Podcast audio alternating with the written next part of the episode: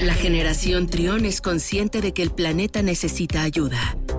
Los ingenieros en biotecnología, Nicolás Ángeles y Daniel Lira, nos guían para explicarnos qué podemos hacer por la Tierra. Miércoles de cero emisiones en Trión Live.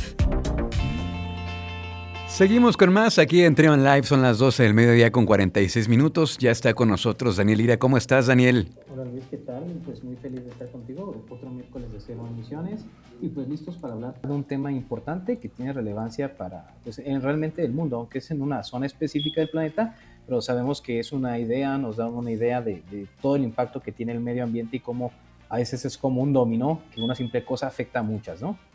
Y es el ejemplo es un ejemplo muy claro, Daniel, de, para que nos demos cuenta de cómo está delicadamente conectado en la naturaleza. Eh, se está registrando un aumento de población de castores eh, en Siberia. Explícanos un poco qué es lo que, está ocurriendo aquí y cómo está conectado eh, con el medio ambiente todo esto. Claro que sí, Luis.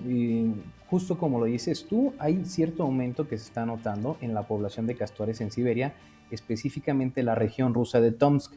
Eh, esto ha preocupado porque pues el aumento normalmente sabemos, eh, si, si, alguien ha estado por ahí buscando información o ha tenido la oportunidad de ver muchos documentales, que actualmente en muchas plataformas hay documentales, pues bueno, la, la existencia o la presencia de un ser vivo en un ecosistema trae beneficios, pero la línea es muy delgada entre si hay muchos o hay pocos, ¿no? Desequilibra totalmente. Y bueno, hablando de estos animales, los castores, pues realmente sí tiene una importancia. Me voy a remontar un poquito al 2018, 2019, cuando llegaron para allá nosotros noticias acerca de cómo osos polares migraban eh, un poco más a zonas rusas por el calentamiento global. Y bueno, resulta que estos animalitos, los castores en esta región de Siberia específicamente, pues bueno, eh, se ven amenazados principalmente, específicamente por lo que son animales como lo son osos, lobos y glotones. Sin embargo, esta noticia a la que me remonto de hace tres años, cuatro años ya, pues nos da indicios de que un posible movimiento en el ecosistema de un depredador alfa, en este caso los osos polares que están un poco más arriba, pues hace competir con osos eh, de otros eh, tipos que vienen en la región, lo que hace que se desequilibre el ecosistema y justamente es lo que ha pasado.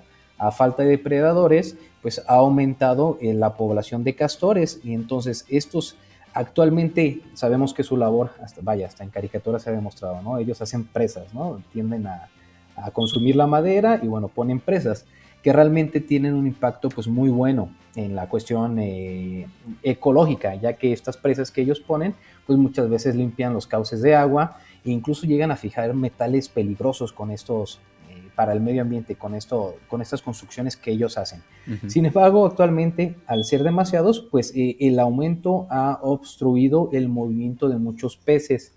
Entonces, este movimiento de peces, conocemos que en esta región muchas veces económicamente se sustenta por, eh, obviamente, la obtención de, los peces, ¿no? La economía pesquera. Sin embargo, esto ha causado también que muchos pobladores tengan que estarse moviendo, tengan que estar cambiando sus métodos de, pesca y esto también ha contribuido indirectamente, aunque uno crea que no hay relación entre uno y otro, ha contribuido a las emisiones de carbono a principios y finales de este año en esta parte de Siberia.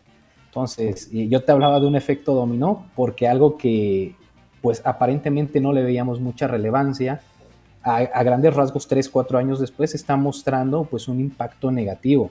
Quisiera comentarte, por ahí hay un estudio que se ha hecho del 2013 al 2015 y precisamente en esta región de Siberia, donde había demostrado que desde 2015 había aumentado significativamente la población de castores en esta región de Siberia, 37% más, y también aumentaba el porcentaje pues, de, piscinas que ellos generaban con, con sus presas.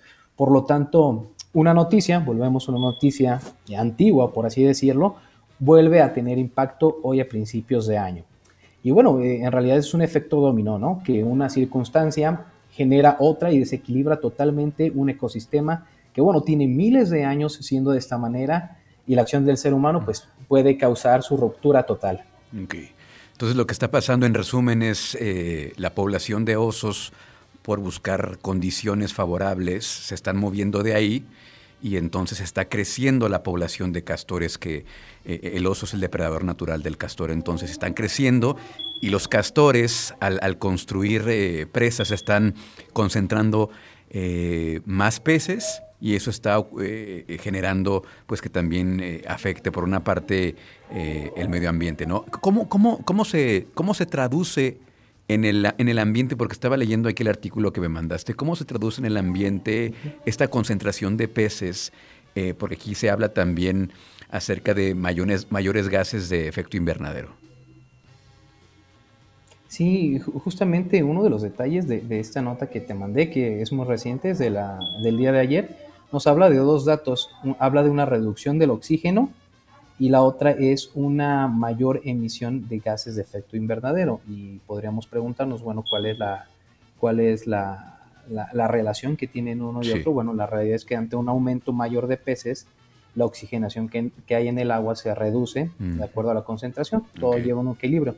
Te comentaba que esta parte de los castores es esencial porque llegan a filtrar sus presas, incluso contaminantes muy específicos, de tal manera que el agua se mantiene con cierta oxigenación en esta parte del mundo. Y pues bueno, contiene, esto favorece tanto no solamente al desarrollo de los castores, sino también de los peces.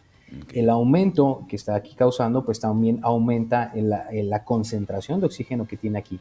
Y en la parte de las emisiones de gases de efecto invernadero, hablamos desde el punto de vista económico. Pues bien, al tener esta cuestión, al haber más castores, al incluso el agua que llega a poblaciones llegar menos limpia de como está acostumbrada, o más limpia, puede tener un desequilibrio en las formas de vida que tienen los seres humanos, sobre todo en estas regiones. Entonces, afecta directamente. Por ahí, al haber más presas, pues lógicamente se tienen que mover por la actividad humana, que al final esta madera puede que se queme, se traduce en otras obras de movimiento de estas presas, porque después hay cortes de agua en ciertas zonas urbanas. Entonces, todo esto involucra la acción humana, ¿no? Que involucra camiones, involucra, vaya, mucho movimiento. Sabemos que en estas regiones, sobre todo de Rusia y Siberia, pues eh, eh, se tiene que usar maquinaria pesada, ¿no? Para mover este tipo de, árboles que realmente son pesados o de, estructuras que generan ellos estos castores, entonces pues se traduce en eso, una, una tasa más alta de emisiones de gases de efecto invernadero en esta zona. Bueno, pues yo, que me, yo me quedo con eso, con este ejemplo de lo, delicado que es la conexión entre seres vivos en los ecosistemas y cómo eh, directa o indirectamente formamos parte de esto y, cómo afecta ¿no? el, equilibrio eh, este crecimiento de castores. Pero bueno, ahí está para que lo para que nos llevemos esta reflexión. Y pues muchas gracias, Daniel. Eh, nos escuchamos por acá la próxima semana. Así es, Luis, sí, sí. De conclusión, igual eh, concuerdo contigo que qué delicado es el medio ambiente y a mí me sorprende mucho leer estas notas, pero después recordar que hace dos, tres años leí una nota similar y que ahora tengo un impacto, pues me hace pensar ahora eh, qué, notas están saliendo, qué investigaciones están saliendo ahorita que no le prestamos atención, pero que a futuro pues van a tener impacto, ¿no? Entonces eh, eso nos lleva a la concientización. Te decían, no sucede aquí cerca, es a lo mejor en la otra parte del mundo, pero nos enseña la delicada la delicada línea que hay en el planeta. Muchas gracias, Daniel. Un abrazote. ¿Cómo te seguimos en redes sociales? Claro que sí, Luis. Nos pueden encontrar en Facebook, Twitter e Instagram como EcoScience Lab. Por ahí vamos a estar activos en las redes y pues nos pueden encontrar de esta manera, Luis.